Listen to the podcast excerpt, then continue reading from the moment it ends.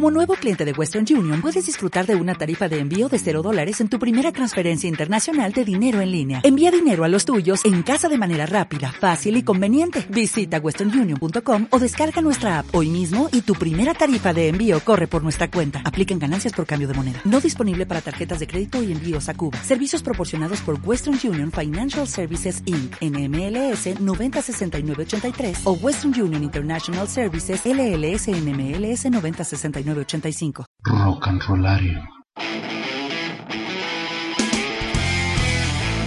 rockandrollario.com Puro rock. En español.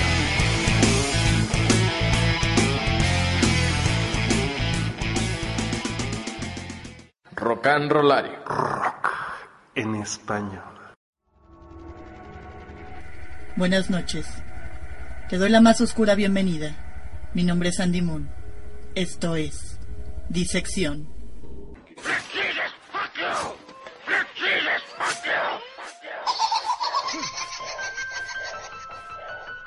We'll tear your soul apart.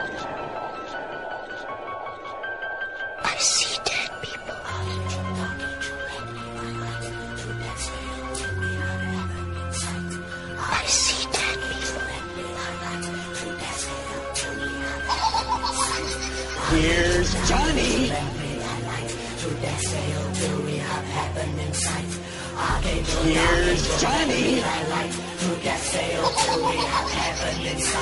Archangel, dark angel, lend me that light.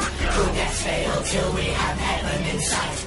Archangel, angel, lend me thy light. Through death's veil till we have heaven in sight. Archangel, dark angel, lend me thy light. Through death's veil till we have heaven in sight.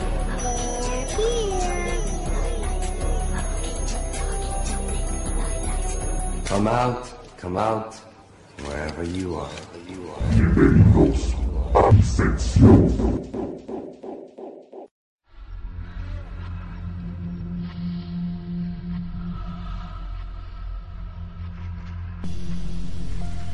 La cuna. En marzo visité la casa de mi familia, ya que en ella habitaban mis hermanos mayores, gracias a una herencia que les cayó muy en gracia, y a quién no. En una ocasión, uno muy inteligente y escéptico amigo de la familia bajó al sótano argumentando que los constantes ruidos eran por el tiempo que tenía la casa. La grata sorpresa para mi sentido del humor fue que subió con la boca de lado, sin exagerar. El doctor le dijo que era una pequeña parálisis facial, a lo que argumentó el pobre. Abajo estaba un niño vestido con un traje. Me pidió que le prestara mi ser. El niño era la misma imagen de la pesadilla más oscura que he tenido. En mis sueños me amenaza con recoger su nuevo ser. Claro que nadie le creyó, incluyéndome. Tiempo después me fui a quedar con mis hermanos a su casa, muy cómoda por cierto. Lo interesante fue que en ciertas habitaciones no existían muebles, ya que estos amanecían rotos o rasgados. Decidí como todo joven inquieto buscar la verdad. Explorando por la casa, sentí una mirada que me hacía poner hasta el último de mis cabellos erizos. Pensé que era por el aire. Seguí buscando, pero no vi nada hasta ese momento. Pero cuál fue mi no grata sorpresa, que al acostarme a descansar en el espejo de enfrente de la cama, podía ver al pequeño ente debajo de la misma. No sabía qué hacer, gritar podría ser. De pronto un... Ven aquí, estoy asustado. Decidí callar y entre susurros escuché, pide por mí. Después de este suceso, decidieron vender la casa y al recoger todas las cosas encontraron una pequeña cuna que no la reconocieron. Lo único interesante en ese arcaico objeto fue la leyenda que traía inscrita. Tiempo después aquí estaré porque aquí estará mi nuevo ser. El amigo de la familia se había sentado en esa pequeña cuna antes del susto y la aparición del niño.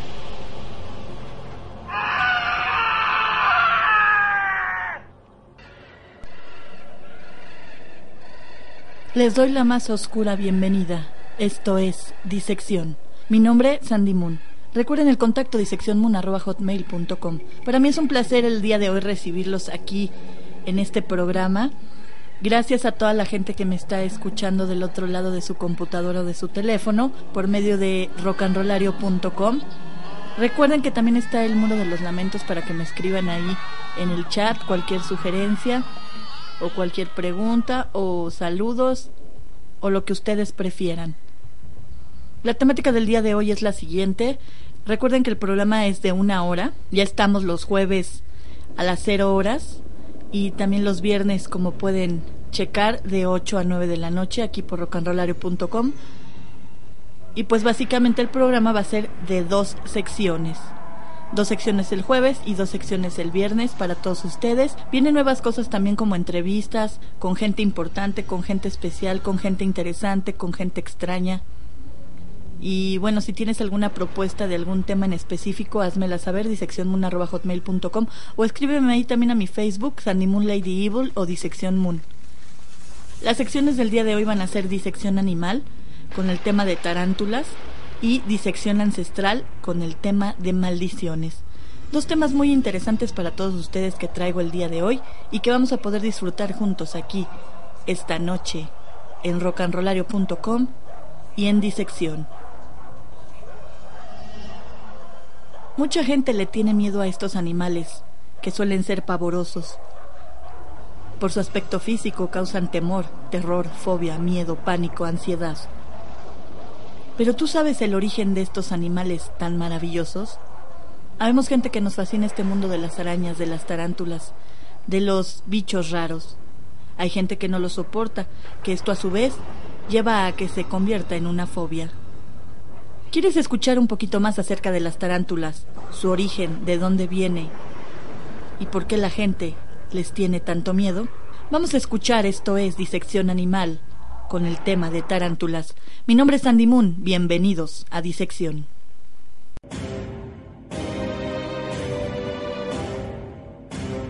Disección animal, del miedo a la fascinación.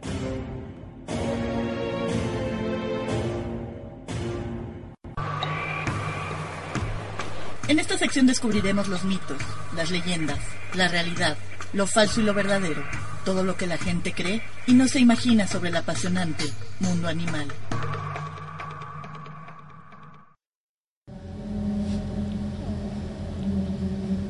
Tarántulas. El hombre a lo largo de su historia evolutiva y con ayuda de las experiencias vividas y de las fantasías de su imaginación, ha creado alrededor de los arácnidos un sinnúmero de leyendas y supersticiones algunas verdaderamente sorprendentes. Sin embargo, ninguna se compara en su fantasía con la de la tarántula, nombre en la actualidad que está muy generalizado en todos los países de América para designar a unas arañas gigantes de cuerpo pesado y muy peludo, movimientos torpes y lentos. Sin embargo, esta denominación no es original de aquí, sino que fue importada por los conquistadores europeos. Al llegar estos al nuevo continente y toparse con estas enormes arañas, fue tal el terror que les inspiraron que las relacionaron con otras arañas muy temidas de su tierra natal, conocidas desde hace mucho tiempo con el nombre de tarántulas. El verdadero origen de este nombre se remonta varios siglos atrás, a una ciudad del sur de Italia llamada Tarento. Pero estas verdaderas tarántulas del viejo continente pertenecen a un grupo de arañas completamente diferentes, que los especialistas reúnen en la familia Lycosidae aunque conocidas y temidas por la gente desde hace mucho, fue Hobby, en 1561, el primero en escribir sobre ellas, haciendo hincapié en lo peligroso de su mordedura. Años después, Rossi se inspiró en el nombre vulgar de este arácnido, describiendo la especie con el nombre de Licosa tarentula. Su fama de araña muy peligrosa se ha mantenido a través de los siglos debido a las supersticiones y fantasías populares que sobre ella surgieron en algún momento de la Edad Media, llegando a originar una especie de psicosis colectiva que fue generalizándose y se extendió por todos los países del sur de Europa. Cuenta la leyenda que durante la estación del año en que abundan estas arañas, numerosas personas eran mordidas por ellas. En un principio, apenas si sentían dolor, pero a medida que pasaban las horas empezaban a sentir un malestar cada vez más intenso, que acababa por volverse violento, con grandes dificultades para respirar y acompañado de convulsiones y desmayos. Poco después, entraban en una especie de locura durante la cual lloraban, bailaban, gritaban, saltaban y se sacudían, haciendo gestos y ademanes grotescos, asumiendo las posturas más extravagantes. Si no eran atendidos con prontitud para liberarlos de este tormento, al cabo de algunos días podían morir. Si llegaban a sobrevivir, al volver la estación del año en el que habían sido mordidos, adquirirían nuevamente la locura.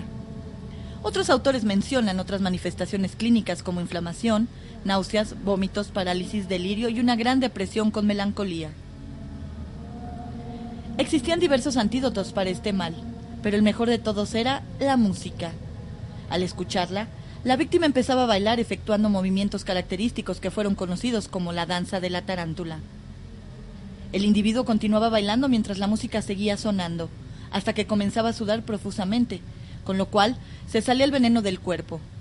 Enseguida caía en un profundo sueño del cual despertaba ya restablecido, aunque todavía débil. El baile duraba generalmente tres o cuatro días, con intervalos de descanso cada tres o cuatro horas. A esta serie de manifestaciones ocasionadas por la mordedura de la tarántula y que solo se curaban con el baile, acompañado por la música adecuada, se le dio el nombre de tarantulismo. Y es un hecho plenamente confirmado que en determinado momento de la historia de la humanidad cundió como una histeria colectiva por los países del sur de Europa durante gran parte del siglo XIX. También es cierto que de esta música que acompañaba al baile de las víctimas del tarantulismo surgió el famoso ritmo de 6 por 8 de la tarantela, baile napolitano que forma parte del folclore italiano. Hay quien asegura que los pasos que se siguen en este baile imitan los movimientos de la tarántula durante el cortejo de los sexos. La fama de la tarántula, con toda la serie de leyendas y supersticiones alrededor de ella, trascendió a todos los países del mundo de entonces. Se entiende la razón por la cual los conquistadores europeos, al llegar al continente americano y ver estas enormes arañas peludas, por una asociación de ideas, las hayan relacionado con otras arañas de su tierra que también causaban horror, las tarántulas. De aquí el nombre incorrecto que les pusieron. Algunas especies llegan a alcanzar hasta 9 centímetros de longitud. Aparte de su gran tamaño, son notables por tener todo el cuerpo y las patas cubiertos por una pilosidad aterciopelada que a veces se ve iridisciente, sobre todo después de mudar. La mayor parte de estas sedas son negras o en diversos tonos de café, aunque hay especies que presentan hermosas ornamentaciones en otros colores, principalmente en rojo y naranja. La parte anterior y dorsal del cuerpo está cubierta por un caparazón duro más o menos cóncavo, en cuyo ápice anterior se encuentran los ocho ojos, todos agrupados en un solo punto. Los quelíceros se mueven de arriba para abajo en sentido paralelo al eje longitudinal del cuerpo. Los pedipalpos se ven como patas, pero mucho más cortas. En los machos sexualmente maduros, el artejo terminal de los pedipalpos está transformado en un órgano copulador, por medio del cual insemina la hembra. Tienen solo dos pares de hileras, siendo las laterales largas y con divisiones. Las diferentes especies se encuentran distribuidas entre el suroeste de los Estados Unidos, México, Centroamérica, hasta gran parte de Sudamérica y las islas del Caribe. Otras especies se localizan en el sur, este y oeste de África, algunos países e islas del sur y sureste de Asia y en Australia. En la República Mexicana se extienden por gran parte de su territorio, pero son más abundantes y frecuentes en las regiones tropicales y subtropicales, así como en las zonas desérticas. Algunas especies viven expuestas sobre la superficie del suelo, escondiéndose bajo piedras, hojarascas y escombros en general. Otras, con ayuda de sus quelíceros, pedipalpos y patas, cavan hoyos de diversas profundidades en el suelo hasta de unos 60 centímetros.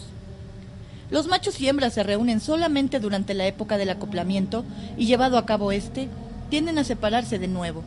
Debido al instinto canibalístico que poseen, las tarántulas no pueden vivir juntas en ninguna etapa de su vida. Salvo en estos momentos y durante un breve lapso de tiempo en el cual las hembras cuidan a sus huevos y a las pequeñas tarántulas recién nacidas. Las tarántulas tienen el enorme inconveniente de tener una vista muy deficiente, así que prácticamente no pueden ver a sus enemigos. El principal sentido que utilizan para encontrar su camino, a sus presas y a su pareja, es el del tacto. También el olfato puede desempeñar un papel importante en ciertos casos.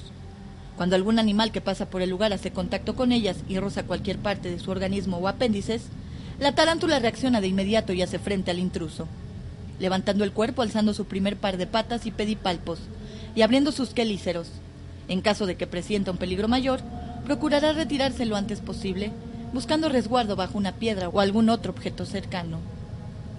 Las tarántulas, en contra de lo que se cree, son animales tímidos, nada agresivos, que tienen que ser provocados, a veces con insistencia para que lleguen a morder. Con excepción de algunas especies sudamericanas cuya mordedura puede ocasionar trastornos más serios, El resto de las tarántulas, incluyendo todas las de México, posee un veneno muy poco tóxico que no origina más que una ligera inflamación y molestia local en personas sensibles. Aunque en ocasiones su mordedura puede ser dolorosa por el impacto de los poderosos quelíceros. Por regla general, su gran tamaño y aspecto velludo ha provocado siempre miedo a los humanos que las consideran animales muy peligrosos. Desgraciadamente esta idea se ha vuelto fija en la mente del hombre, que la transmite de generación en generación, y es muy difícil hacerle entender que está equivocado. Gran parte de esta fama se debe, en los tiempos modernos, a los medios de comunicación, sobre todo el cine y la televisión, donde los productores y directores no pierden oportunidad de señalar a estos animales como los seres más despreciables y maléficos que existen sobre la Tierra.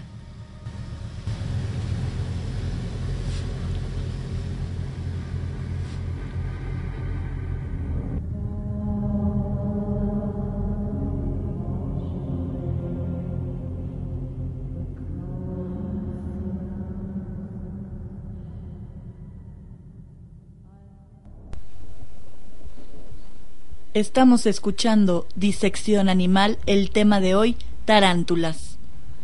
Bueno, pues hay muchas supersticiones relacionadas con las arañas, por ejemplo, que hacen referencia tanto a su consideración como amuleto para los remedios de diversas enfermedades, y también como el hecho de ser portadoras de buena suerte, esto en diferentes culturas.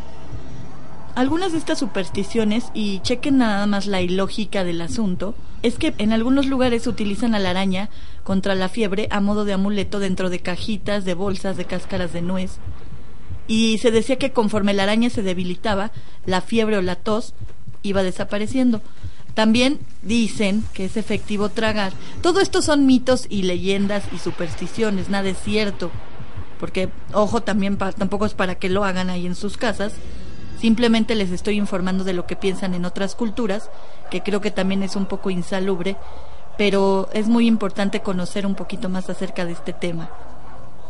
Les decía que también piensan que es efectivo tragar una araña o la tela de esta previamente introducidas en un trozo de manzana o de pan, o bebiendo el agua en la que se ha metido una araña viva.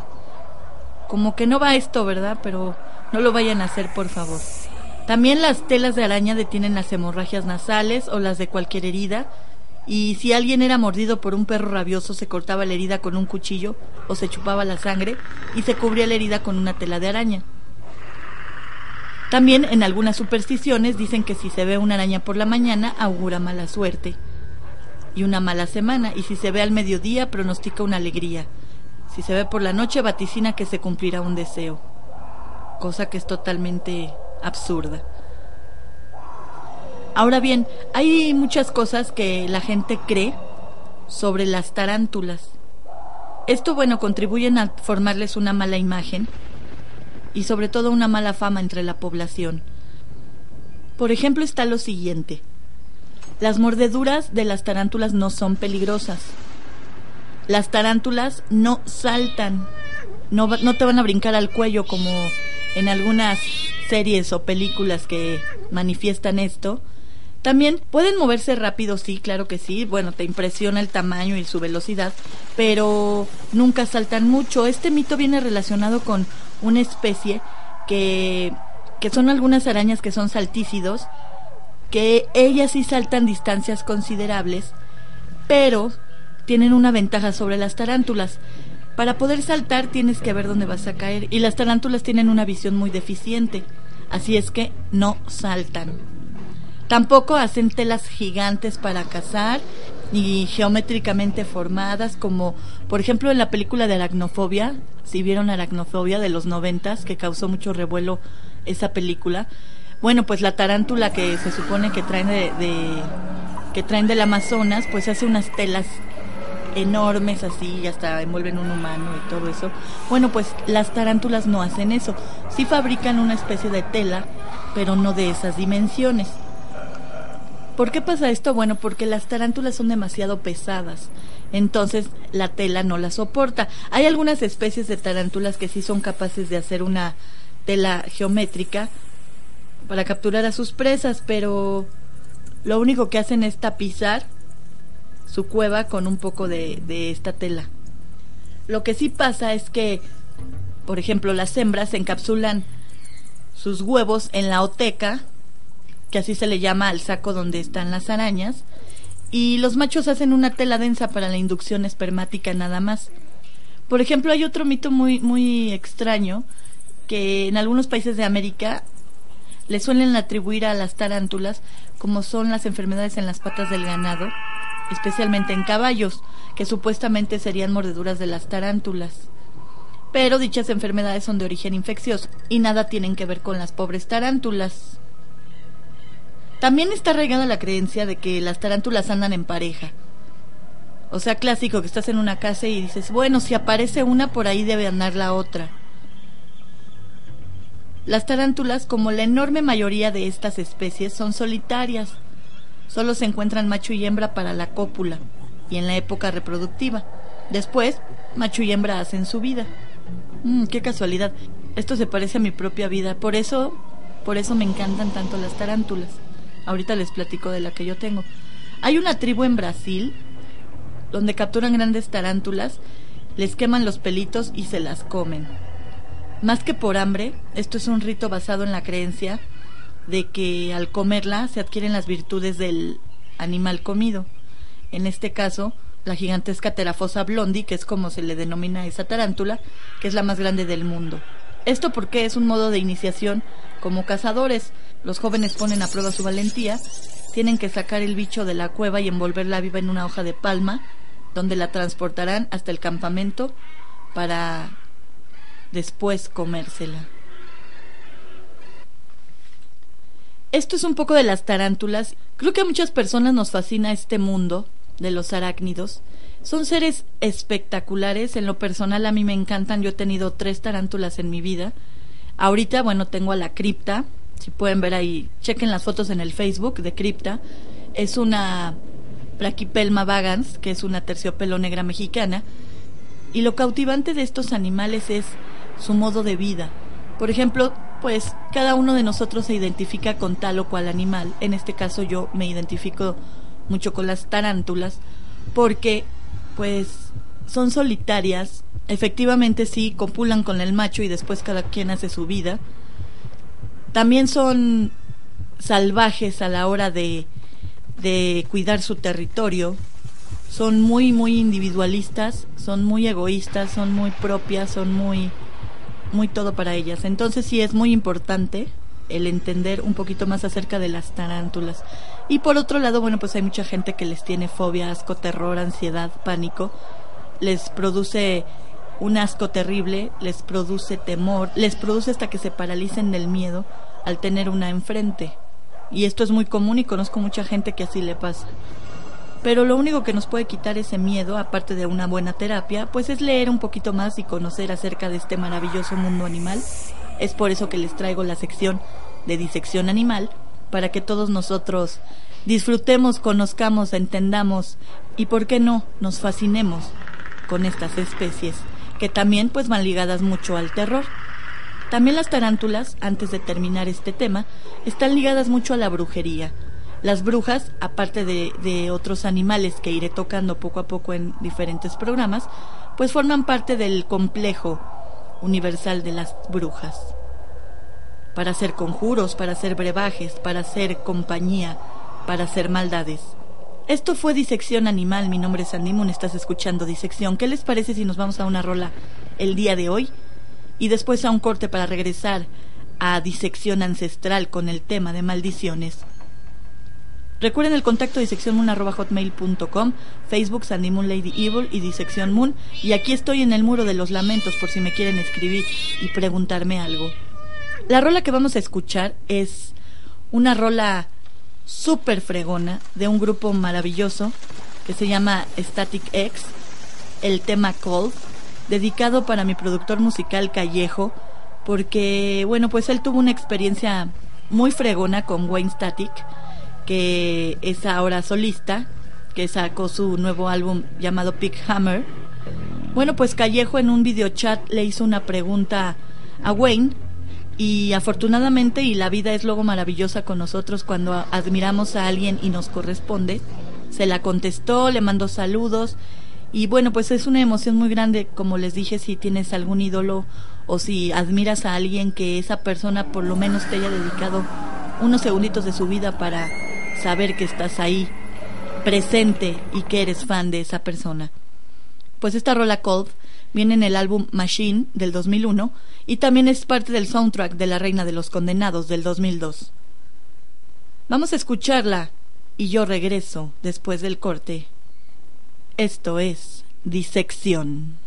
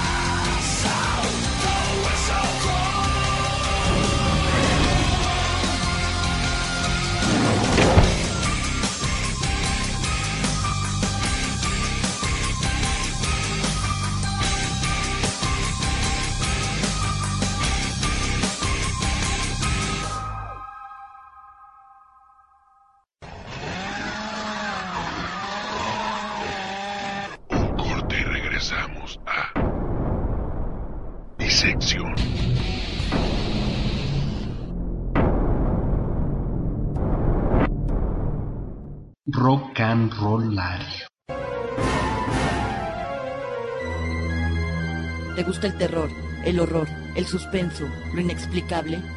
Aquí diseccionaremos los diferentes géneros, lo paranormal, lo sobrenatural. Estoy segura que te causará morbo, miedo, intriga y expectación. Juntos viviremos la experiencia disección. ¿Seguro que quieres entrar?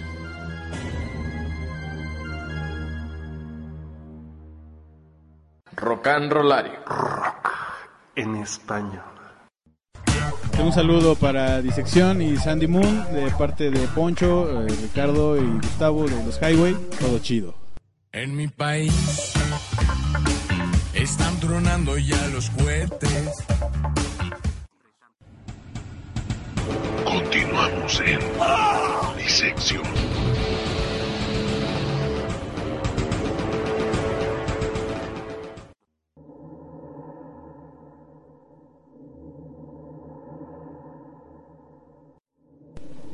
Obra maestra. Podía escuchar su jadeo cada vez más claramente, rápido, arduo, desesperado. Iba poco más de un metro delante de mí. No sé cuánto tiempo llevábamos corriendo, que aunque no debía ser mucho, para ambos pareciera eterno. Ella giró el rostro y escuché un pequeño grito, seguido de varios sollozos. Igualmente, miré hacia atrás y percibí claramente que no había manera de escapar, que el final se acercaba inexorablemente. Ahora estaba más cerca. Podría tocarla con solo intentarlo.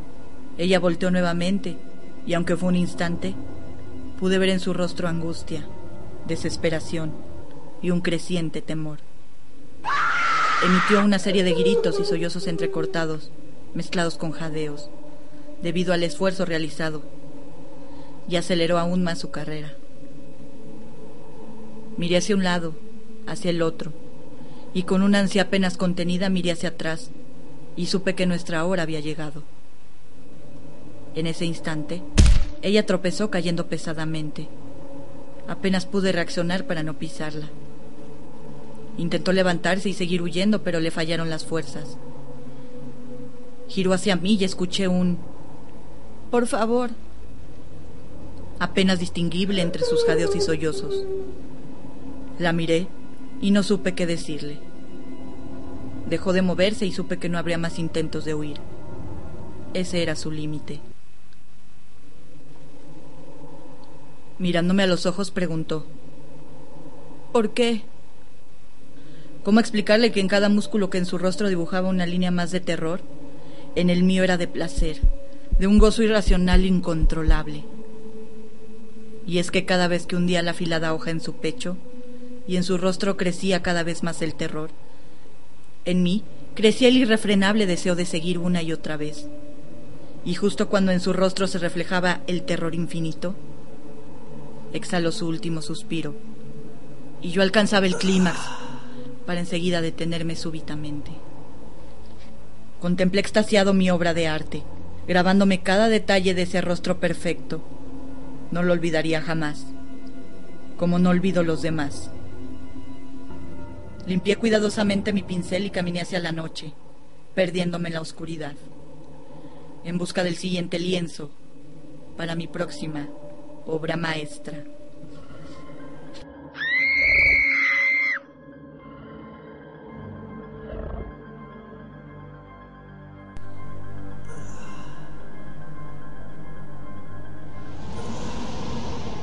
Estoy de regreso aquí en Disección. Mi nombre es Sandy Moon. Recuerda el contacto diseccionmoon.hotmail.com. En el Facebook Sandy Moon Lady Evil y Disección Moon también. Y en el muro de los lamentos aquí hay chat. Pregúntame lo que sea, vamos a platicar. Y bueno, pues como es costumbre, ahorita voy a dar unos saludos para toda la gente que me escucha y que son fans de Disección. Y la gente que es nueva aquí en Rock and Rollario, pues muchas gracias por estar escuchando este programa llamado Disección y que espero que les guste. Y también una aclaración, porque hace días recibí unos mails bastante agresivos y hay gente que le puede gustar mi concepto, hay gente que no le gusta mi concepto, hay gente que le caigo bien, hay gente que le caigo mal. Llevo muchos años en esto ya, voy para ocho años, Disección va para dos años al aire. Y bueno, pues eh, muchísima gente me conoce, mucha gente le caigo bien, otra le caigo mal no tengo ninguna bronca, nada más, pues no escriban cosas para agredir y para ofender porque yo no me meto con nadie. Simple y sencillamente, si no te gusta disección, no lo escuches.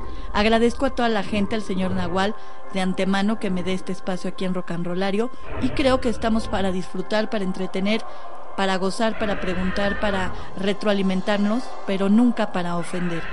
Así es que gracias a todos por su apoyo y no crean que me hace daño sus comentarios despectivos. Simplemente no es necesario que los hagan. No escuchen el programa si no les late, ¿ok? Y para toda la gente que es fan mío, muchísimas gracias por todo su apoyo y por todos sus mails y por todos sus mensajes y, por cada palabra de aliento que me dan todos los días para disección y para, para mi persona. Gracias de verdad, mil, mil gracias y seguiré haciendo este programa porque es mi pasión, porque es lo que yo hago y nada más simple y sencillamente lo comparto con ustedes. Pues los saludos del día de hoy van especialmente para Mario Granada, que es mi carnalito, para Miroslav Tatarka, allá en Cuernavaca, para Freddy González allá hasta Manzanillo, para Clan Excoff y su papá Eduardo Borrego, para Geraldina Paricio, para Patricia Lovett y Paco Cruz allá en el norte, para Eric, para Cintia Favela y Cotufa Consal de Pachuca, para Abrael Saldívar, para Juan Manuel Erradicador, para el Peque Felipe Novela, para mi hermana la Huizalibana, para Ricardo Blondeville, para Aldo Carrillo también, para Manuel Ramírez hasta Tamaulipas, para Fer Saldívar, para Grosecito Nava también. Un saludo muy especial para Sakura, que es súper fan de Disección. Muchísimas gracias a Sakura. Besos también a Cristian Zico allá hasta Buenos Aires, Argentina. Y saludos para toda la gente que nos escucha en Sudamérica. También para mi productor Callejo, que la música de disección es gracias a Callejo. Para Pilar González, para Kevin Michael, para César Rodríguez, para Edu Cavas, para Venom Trash. Como lo dije, gracias también al señor Nahual de Rocanrolario para Word 73 y toda la gente que está ahí en el muro de los lamentos de Rocanrolario, mil gracias. Para Ed Peñafiel, para Edgar Pineda, mucha fuerza Edgar y pues sabes que te quiero. Besos también para él. Para Alfredo y su grupo que se llama This is Hell, que tocan death metal. Para mi amigo Poncho, también de una super banda llamada Archetype. Para Misael. Para el buen Paco de Ocean Project, que también está muy buena su música. Para Héctor López, mi queridísimo Héctor López, que también tiene su banda llamada Bajo Presión. Para Eddie Fuentes, para toda la gente que me escucha en el podcast, para Lorena Ramos también, para Elisa alias Eolande, para Akula Kurst también allá hasta Guadalajara, para Ernesto Andrade, para Cris Baeza, para Tony Wall, para Nelly Caballero, para Simonki también un besote, para Memo Rosales, para Tony Juárez, para Raven Black, para mi queridísimo Joaquín Vargas, también muchos besos. Y bueno, pues para toda la gente que hace posible este programa y que gracias a su apoyo sigue Disección al aire. Al ratito, antes de terminar el programa, más saludos, pero vamos a meternos de lleno al segundo bloque de Disección el día de hoy, donde les voy a hablar en esta sección nueva que se llama Disección Ancestral de maldiciones. Todos en algún momento de nuestra vida hemos maldecido algo o a alguien Maldita sea mi suerte, malditos pantalones, maldita sea, maldito animal, La palabra maldecir lleva una connotación negativa. Siempre, siempre, siempre, por cualquier cuestión y cosa en la vida, sea buena o sea mala relativamente, hay que bendecir todo lo que la vida nos pone. Bendecir, bien decir. Cuando maldecimos atraemos todo lo negativo, por eso a veces es necesario reflexionar acerca de lo que tenemos y nos merecemos. ¿Qué les parece si me acompañan a escuchar Disección Ancestral con la cápsula Maldiciones? Y yo regreso para comentar este tema que es muy muy interesante. Mi nombre es Andy Moon, esto es Disección. Disección Ancestral. Dioses, deidades, monstruos, mitología seres extraños y personajes trascendentales en la historia de la humanidad.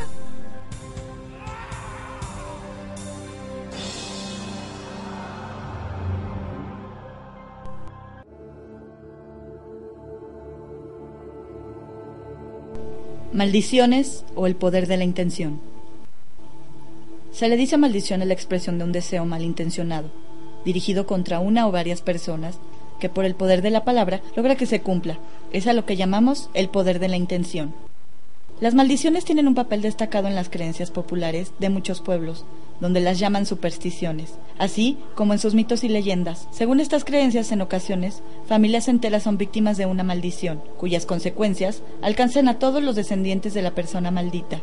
Una maldición generacional, ancestral o hereditaria es un daño o perjuicio proferido sobre un individuo una o más generaciones atrás y cuyo efecto es transmitido a sus descendientes a través del tiempo. Se supone que el individuo que está bajo una maldición generacional ha nacido ya destinado a cometer ciertos pecados o es propenso a sufrir ciertos males o desgracias y es dominado por un poder que ningún humano puede controlar, el poder de la maldición. Esta se extiende en ocasiones a determinados objetos. Algunos ejemplos de maldiciones son la maldición del diamante Hope, llamado el diamante de la muerte, El mal nombrado diamante Hope, originario de India, tiene fama de causar el mal. Con un peso original de casi 112.5 quilates, era una de las joyas más grandes del mundo. Sin embargo, su posesión causó numerosas tragedias. De acuerdo con una leyenda, el diamante fue tomado de la frente de un ídolo hindú dedicado a Ramasita. De ahí proviene que haya quedado maldito. El sacerdote que lo robó fue torturado hasta la muerte. En 1642, Tavernier, un mercader francés, adquirió la gema gigante y la llevó a Europa, donde se la vendió a Luis XIV en 1668. El joyero de la corte lo talló y lo dejó con 67 quilates. El rey solo lo usaba en las ceremonias. Luis XIV murió abatido y con su imperio en ruinas. Sus sucesores, herederos de la gema, tuvieron un destino peor. Luis XV y la reina María Antonieta murieron en la guillotina. Cuando Tavernier regresó a India en busca de una segunda oportunidad para pagar las deudas de juego de su hijo, lo destrozó una jauría de perros salvajes. Hacia 1830, la piedra se talló de nuevo dejándola en su peso actual de 45.52 quilates y su propietario fue un rico banquero de Londres llamado Henry P.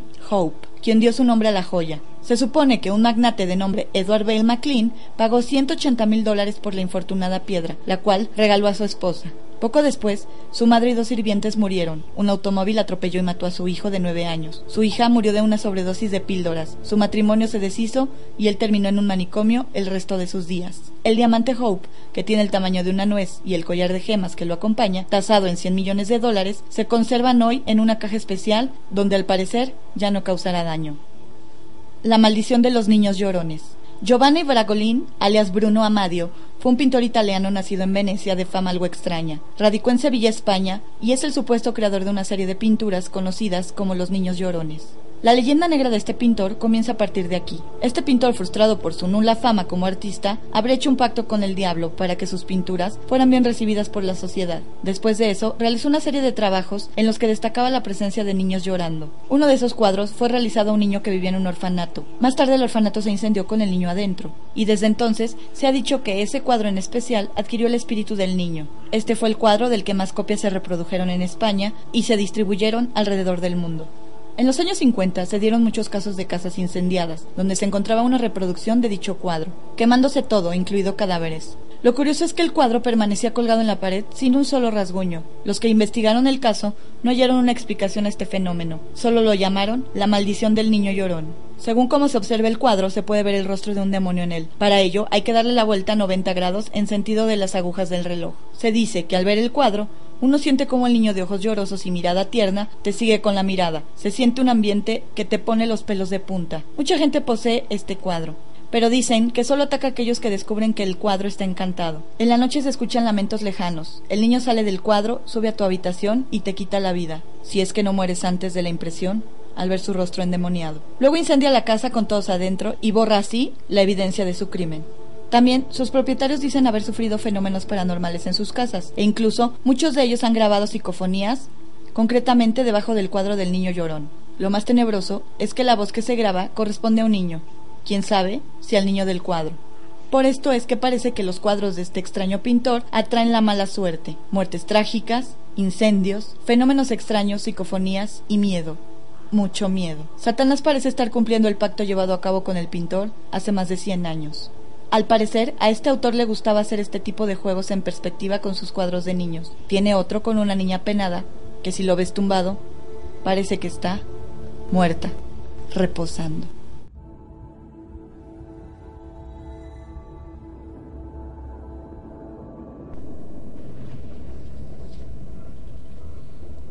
Estás escuchando Disección. En este segundo bloque estamos hablando en disección ancestral de maldiciones. Y bueno, te preguntarás por qué maldiciones entra en disección ancestral. Muy fácil, porque esto viene desde tiempos inmemorables. Desde la antigüedad ya se utilizaban ciertas costumbres para maldecir a las personas. Por ejemplo, en Grecia había una tablilla de maldición que era un medio frecuente para maldecir. Así alguien le pedía a uno más dioses que dañasen a otra persona y con frecuencia como venganza se escribían estos textos en finas hojas de plomo que después se enrollaban, doblaban o clavaban. Estas tablillas también se colocaban normalmente bajo tierra, ya fuera enterrándolas en tumbas, arrojándolas a manantiales, pozos o piscinas, o escondiéndolas en santuarios subterráneos, o incluso incrustándolas en las paredes de los templos. En ocasiones también aparecieron pequeñas figuritas llamadas erróneamente muñecos vudú porque no tienen nada que ver con el vudú, pero a estas se le clavaban las uñas o el cabello y obviamente las figuras se parecían al sujeto, al que quería hacerse la maldición, y a menudo tenían atados los pies y las manos. Pero esto no tiene nada que ver con el vudú. En programas posteriores les voy a explicar un poquito más acerca del el vudú y cómo se fabrican los muñecos, etcétera. Claro, sin meternos más allá de lo que podemos conocer. Por ejemplo, eh, normalmente los textos de estas tablillas pues estaban dirigidos a los dioses infernales como Hermes o Caronte, o Hécate y Perséfone. Sin embargo, estos textos no solo invocaban a los dioses, simplemente se limitaban a listar a aquellos a los que se quería maldecir y las razones por las cuales se maldecía. Por ejemplo, en Egipto, las desgracias que habrían de sufrir las víctimas de los llamados textos execratorios aparecieron alrededor de la época de la dinastía XII y listaban nombres de enemigos escritos en figuritas de arcilla o cerámica que fueron aplastadas y enterradas bajo un edificio en construcción o un cementerio. Navegando por Internet te encuentras un sinnúmero de cuestiones sobre las maldiciones y les voy a comentar unas que me llamaron la, la atención Claro que existen las clásicas como la de la pirámide de Keops, la tumba de Tutankamón, o la de la Esfinge, o la del diamante Hope, como lo que tocamos en la cápsula. Pero, pues estas maldiciones que navegan en el ciberespacio están interesantes, a la vez unas reales y a la vez otras inverosímiles. Por ejemplo, está esta que me llamó mucho la atención, que es la maldición de Hello Kitty. Sí, Hello Kitty ese gatito japonés bastante popular en el mundo. Este, bueno, pues es un personaje ficticio producido por la compañía japonesa Sanrio y ha sido por mucho tiempo la más popular de esta compañía. Es una gata blanca con forma antropomorfa y muy geométrica y con un distintivo lazo u otra decoración en su oreja izquierda. Ellos obtuvieron los derechos de autor en 1976 y obviamente pues lo hicieron una marca reconocida globalmente. Es un icono para miles de niñas en todo el mundo. Hasta ha sido embajadora de la UNICEF y embajadora del turismo en Japón. Pero ¿cuál es su historia verdadera? Pues la historia de Hello Kitty comienza en 1974, cuando ella fue creada originalmente por la diseñadora Ikaka Shimizu, que un año después abandona la compañía y hasta ahora, bueno, pues hay pocos datos claros sobre ella, pero el segundo diseñador Yuko Yamaguchi se queda a cargo hasta la actualidad. La supuesta realidad de Hello Kitty, que se supone que es un tierno personaje, pues dio lugar a una leyenda urbana muy particular y de ahí la maldición de Hello Kitty. La leyenda urbana cuenta que en los años 70 había una niña de 14 años que estaba en fase terminal de cáncer de boca. Los médicos ya habían arrancado todas las esperanzas de la familia en relación a la cura de la niña. Así que la madre, Ikakashimizu, desesperada acudió a todas las iglesias y cultos, pero al no obtener resultados se inició en el ocultismo y satanismo, para al final hacer un pacto con el diablo. Presentó la niña al diablo para que curase a su hija. Le hizo una promesa de fabricar una marca que fuese famosa en todo el mundo. El diablo cumplió su parte y la madre también. Creó a Hello Kitty. La palabra hello en inglés significa hola, la palabra Kitty, de origen chino, significa demonio. Entonces Hello Kitty significa hola demonio. Otra curiosidad es que Hello Kitty no tiene boca debido al caso de cáncer de la boca de la hija de la diseñadora. Esto no está documentado, pero entra en la categoría de leyenda urbana. Obviamente está la escasez de datos de la diseñadora y la extraña desaparición de la empresa, un año después de haberse formado. Otro dato es que, por ejemplo, varios satánicos en el mundo llevan tatuada a Kitty en la piel e incluso circulan videos de misas negras con la imagen de la gatita que algunos llaman la hija del demonio. Como dicen, ayudada o no el éxito de este ícono a nivel mundial como lo es Hello Kitty, si, si tiene ayuda o no demoníaca, bueno, pues le sirve para acrecentar su fama. Por ejemplo, la maldición comienza con esta historia de la niña con cáncer, de la diseñadora, y también en 1999 en Hong Kong tuvo lugar un brutal asesinato que pasaría a llamarse el Hello Kitty Murder. ¿Por qué? Bueno, pues el popular nombre del caso deriva del hecho de que los asesinos ocultaron la cabeza de la víctima en una muñeca de Hello Kitty, después de haberla decapitado. Pues esto y más se deriva de lo que es el nombre de Hello Kitty y todo lo que impone en el mundo de la moda, de los juguetes y de los iconos tanto para niños como para adolescentes, incluso adultos que la siguen actualmente.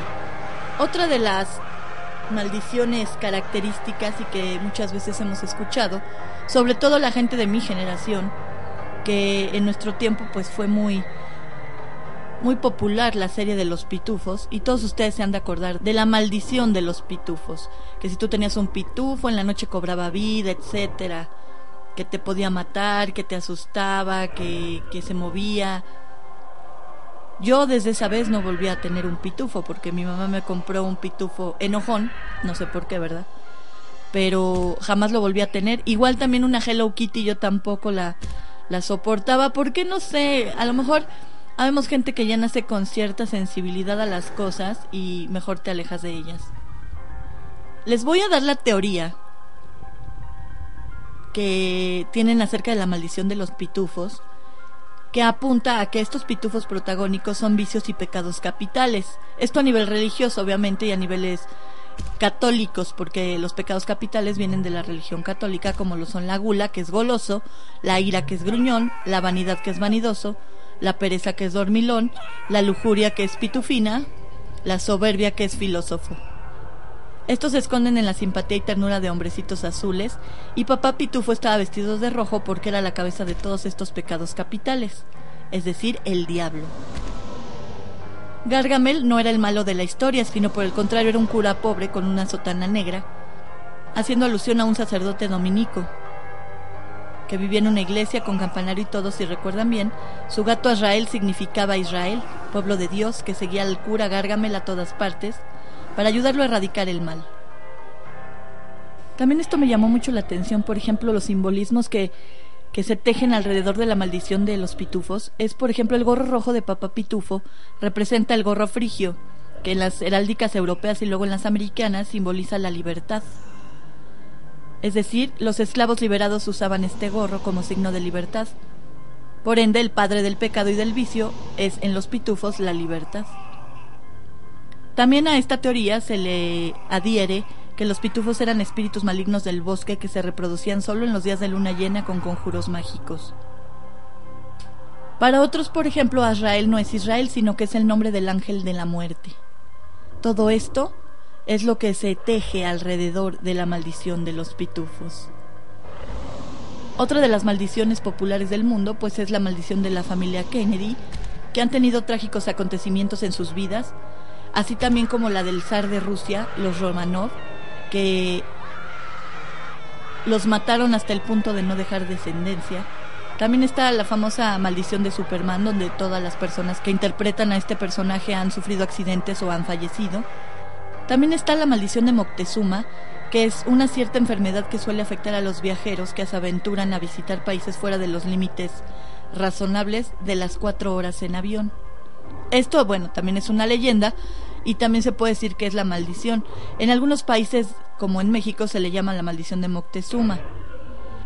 Sin embargo, en todos los, en todos los lugares donde a lo mejor se les cambia el nombre, pues se les llama, la sintomatología es la misma una diarrea impresionante, se te suelta el estómago, tienes dolores y esto es lo que se conoce como la diarrea del viajero.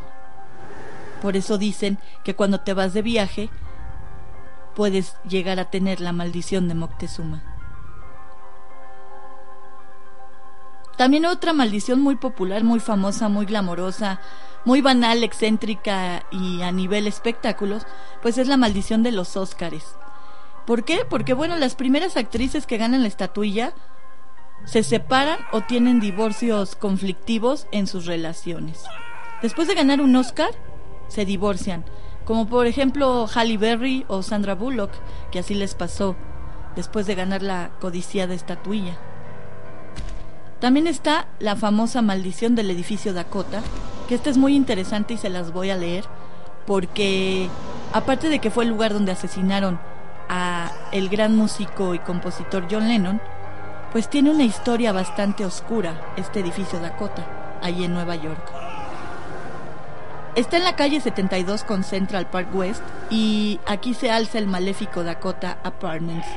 Es el edificio de viviendas más estrechamente vinculado con prácticas de magia negra, satanismo, brujería y muerte. En este siniestro edificio han tenido lugar los hechos más espeluznantes del mundo del oculto, que curiosamente se encuentra situado enfrente de las oficinas de la American Society for Physical Research. A principios del siglo XX estuvo viviendo en el edificio Dakota el famoso Aleister Crowley, este considerado el hombre más perverso del mundo. Llevó ahí a cabo varios rituales de magia negra, los cuales engendraron un núcleo de fuerzas mágicas maléficas que todavía hoy perduran. Por la misma época estuvo viviendo el actor de cine de terror Boris Karloff, el cual participó en impresionantes veladas de espiritismo donde se invocaban a los más atormentados entes espirituales. Cuando murió Karloff, hubo fenómenos de poltergeist y su persona se manifestó en el lugar mediante su presencia fantasmal, que fue vista y oída por diversos inquilinos que huyeron despavoridos del edificio.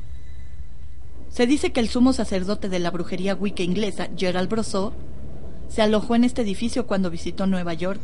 En él celebró un ritual mágico invocando a las potencias ocultas de la naturaleza. Precisamente Roman Polanski se inspiró en este personaje para moldear las características del brujo maléfico, coprotagonista de la película La semilla del diablo o El bebé de Rosemary. El 23 de agosto de 1980 se produjo una extraña circunstancia en una asombrosa predicción que ese día llevó a cabo el vidente medium Alex Thanos ante las cámaras de la televisión de NBC. La predicción la hizo en los despachos de la American Society for Physical Research, exactamente enfrente del edificio Dakota, que él estaba viendo por la ventana. El vidente presintió que en breve iba a ocurrir algo mortal frente al siniestro edificio y que tendría lugar en la misma puerta. Especificó que se produciría una muerte insólita y prematura de una famosa estrella de rock y añadió además que el personaje muerto sería un extranjero que residía en Nueva York y que su inesperada muerte conmocionaría al mundo. Exactamente tres meses después de la predicción, el famoso músico John Lennon moría asesinado a manos de un fanático en el lugar indicado. La increíble predicción se había cumplido. Y por último, bueno, pues está una maldición también muy popular, que es la maldición del Spider, de James Dean, que como todos sabemos, James Dean muere en un trágico accidente hace unos 55 o 56 años, después de que un Ford Custom Tudor del 50 se estampara con él. Lo curioso del hecho es que Pequeño Bastardo, que es así como bautizó Dean a su Porsche 550 Spider, tenía una extraña maldición que se llevó delante de él a muchas personas. Como por ejemplo, bueno, pues al mismo James Dean, al chofer que acarreaba el Spider en un camión, que se mató cuando el Porsche cayó sobre él. Después, un especialista en coches compra el coche en 2.500 dólares y cuando llega al garage el coche se desliza y cae sobre uno de los mecánicos que lo descargaban quebrándole ambas piernas. Decide separar las partes del coche para ser revendidas. La persona que compra el motor del coche muere tras usarlo en una carrera por primera vez. Mil y una historias acerca del pequeño bastardo de James Dean que está lleno de maldiciones. Pues esto fue Disección Ancestral con el tema maldiciones. Espero que les haya gustado a todos ustedes. Antes de cerrar el programa, pues, saludos y besos a Azael Ax Rodríguez, también a mi querida Claudia Fentanes Gómora, también para Ale Olivares y Ale Arias que ya están en su nueva casa, para Pepe, Alan y Azul. También un besote para Mortus Effects, que pronto la tendremos aquí en el programa de disección para que nos hable acerca de todo lo que es el mundo de los efectos especiales. También saludos y abrazos para Rubén Ortiz, próximo colaborador de Disección con una sección muy interesante que ya les platicaré. Saludos a Osis y a Jackie y también a Avi. Besos hasta, hasta allá. Alex Chimal, también un saludote. Para Pedro Zárate, también para Irving Salazar. Para Josué de Turismo Extremo, mi ex compañero y amigo de Extreme Rock. Para Mariela Miranda, para Juan Manuel Juárez, que también vamos a tener una sorpresa con él en próximas emisiones aquí en Disección, y a toda la gente que me sigue, me escribe y, está conmigo en el Facebook y también en lo que es rockandrollario.com. Pues solo queda despedirme y escucharnos la próxima semana a las 0 horas del jueves y el próximo viernes de 8 a 9 de la noche aquí por rockandrollario.com. Gracias por permitirme diseccionar sus miedos. No se les olvide, les recomiendo muchísimo una página que es Mi capacidad no estatuada es demostrada, que ya lleva 2.700 visitas, es de mi amigo Robbie Chinaski y estamos haciendo una campaña en contra de la discriminación laboral por traer tatuajes. Como todos saben, su servidora trae tatuajes y bueno, pues también me pasa mucho esta cuestión, así es que apóyenos ahí en la página. Mi capacidad no es tatuada, es demostrada. Los dejo con esta rola de Acerot llamada La Promesa del álbum Historias y Leyendas del 2010. Me despido, no sin antes decirles que hay que ser para ser y después tener. Lo que piensas es lo que obtienes. Nos escuchamos en la próxima emisión. Que la oscuridad los proteja.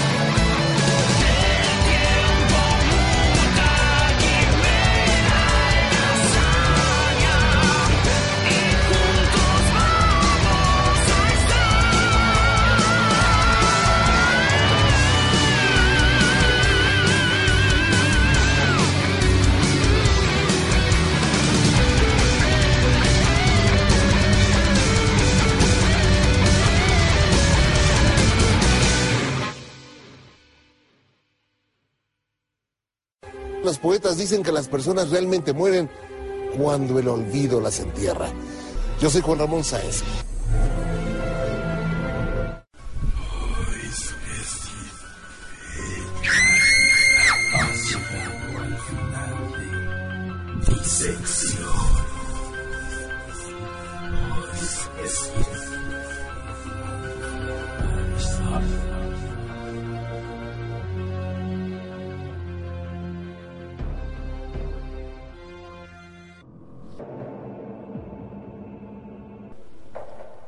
De despedirme, quiero darle las gracias a las personas que hacen posible este programa. Musicalización, Callejo y Nebrod. Colaboradores, Joaquín Vargas y Rubén Ortiz. Producción, Sandy Moon.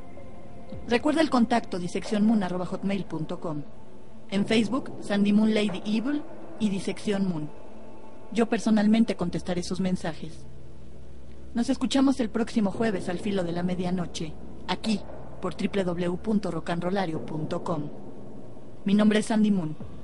Que la oscuridad los proteja.